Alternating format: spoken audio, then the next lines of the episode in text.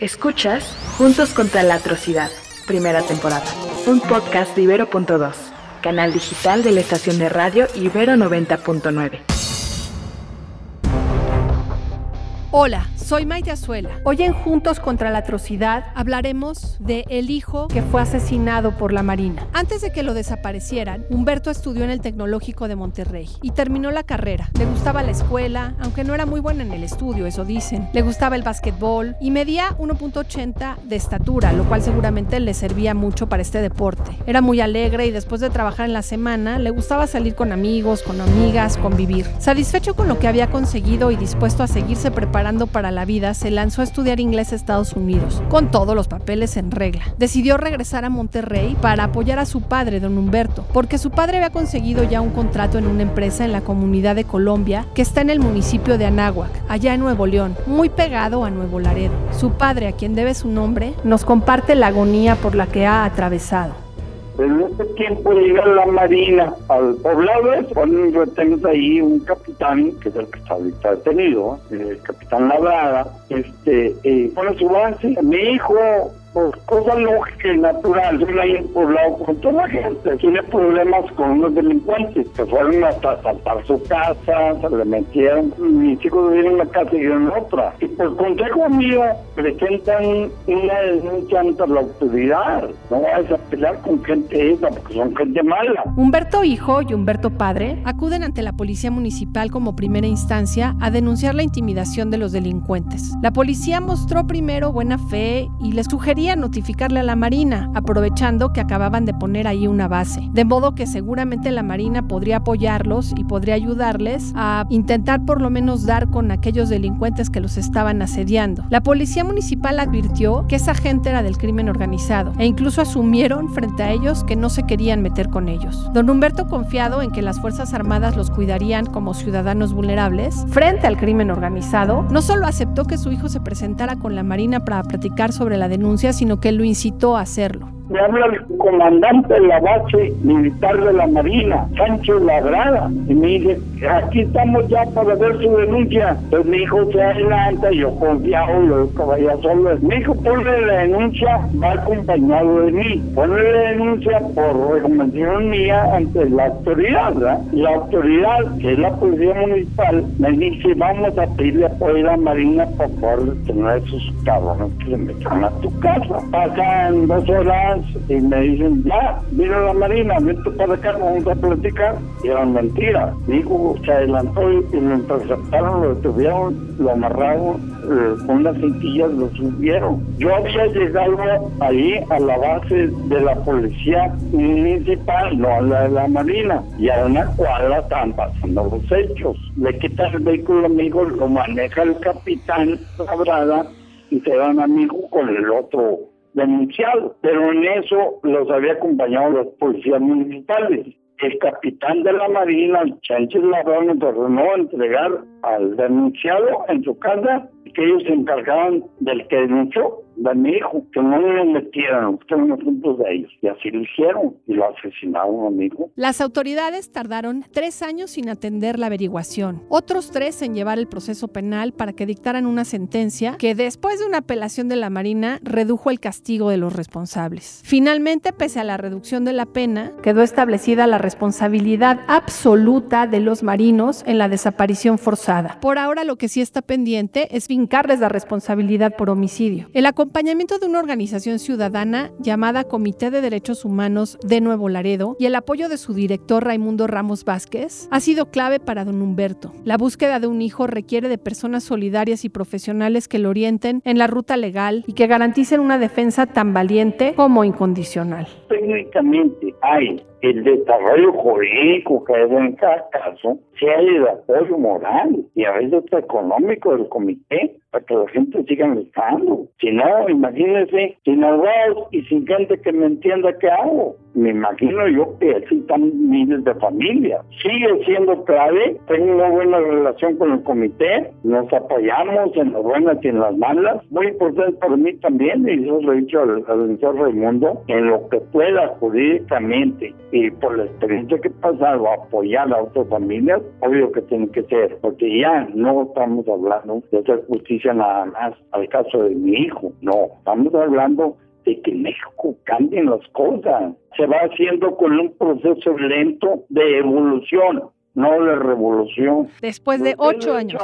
Acabo de cerrar un ciclo jurídico por el caso de mi hijo. Cambió mi vida, ¿verdad? Y no sé si se restablezca como se avanza o no, pero me hace satisfacción estar cumpliendo una promesa que le hice a él en el ataúd de que iba a hacer justicia. Me falta mucho. Concluimos medianamente, con mediano éxito, un juicio de la embolsada. Nos falta el homicidio. Estamos ahorita trabajando sobre la condenación del homicidio. Una cosa conllevó a la otra. Es lo importante que mucha gente que desconoce las cuestiones jurídicas a fondo y es complejo el juicio. Cuando ya un tribunal, un juez y en segunda y tercera instancia un tribunal, aunque haya cambiado la pena, acredita la responsabilidad de un delito, me da la pauta para que en el otro juicio de homicidio se fortalezca y sean juzgados como debe ser. Han sido estrategias jurídicas que hemos seguido. Yo le he visto a veces eh, toda la noche estudiando para,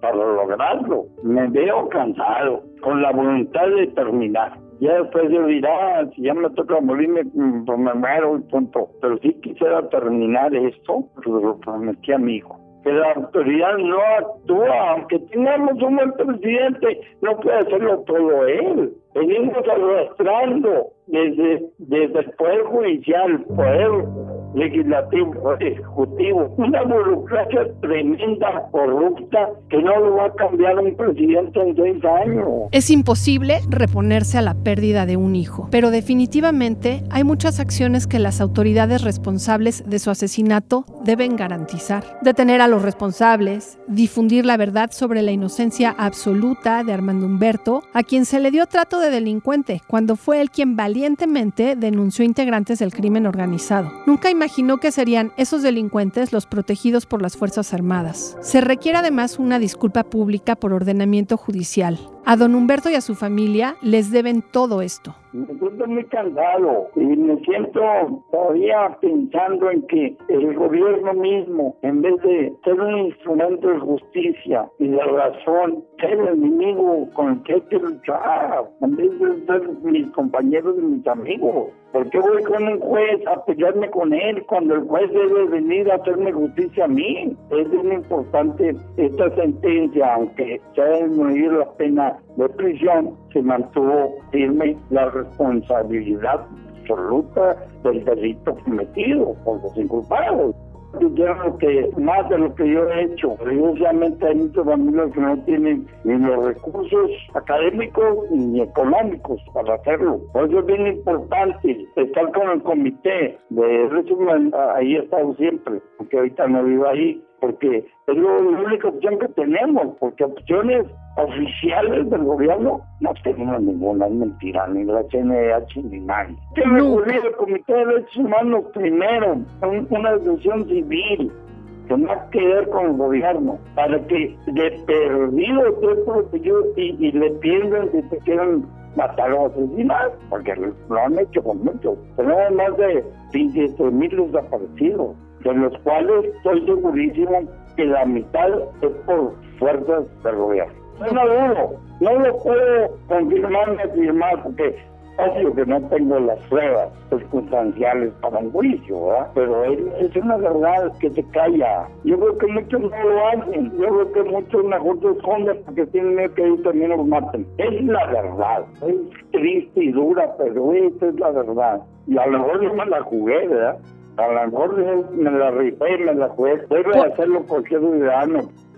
Don Humberto ha sido acompañado por el Comité de Derechos Humanos de Nuevo Laredo y con ello ha sobrellevado este largo y doloroso proceso sin sentirse abandonado ni solo. Aún en estas devastadoras historias hay destellos de humanidad. Hay personas que asumen como propias estas causas, que se juegan la vida con los familiares de las víctimas. Raimundo Ramos, dirigiendo esta organización ciudadana, ha enfrentado legalmente a la Marina. No es cosa menor. Ha puesto en riesgo su propia vida para apoyar a personas como don Humberto. En la lucha por la justicia queda demostrado que hay que trabajar en colectivo. Estamos juntos contra la atrocidad.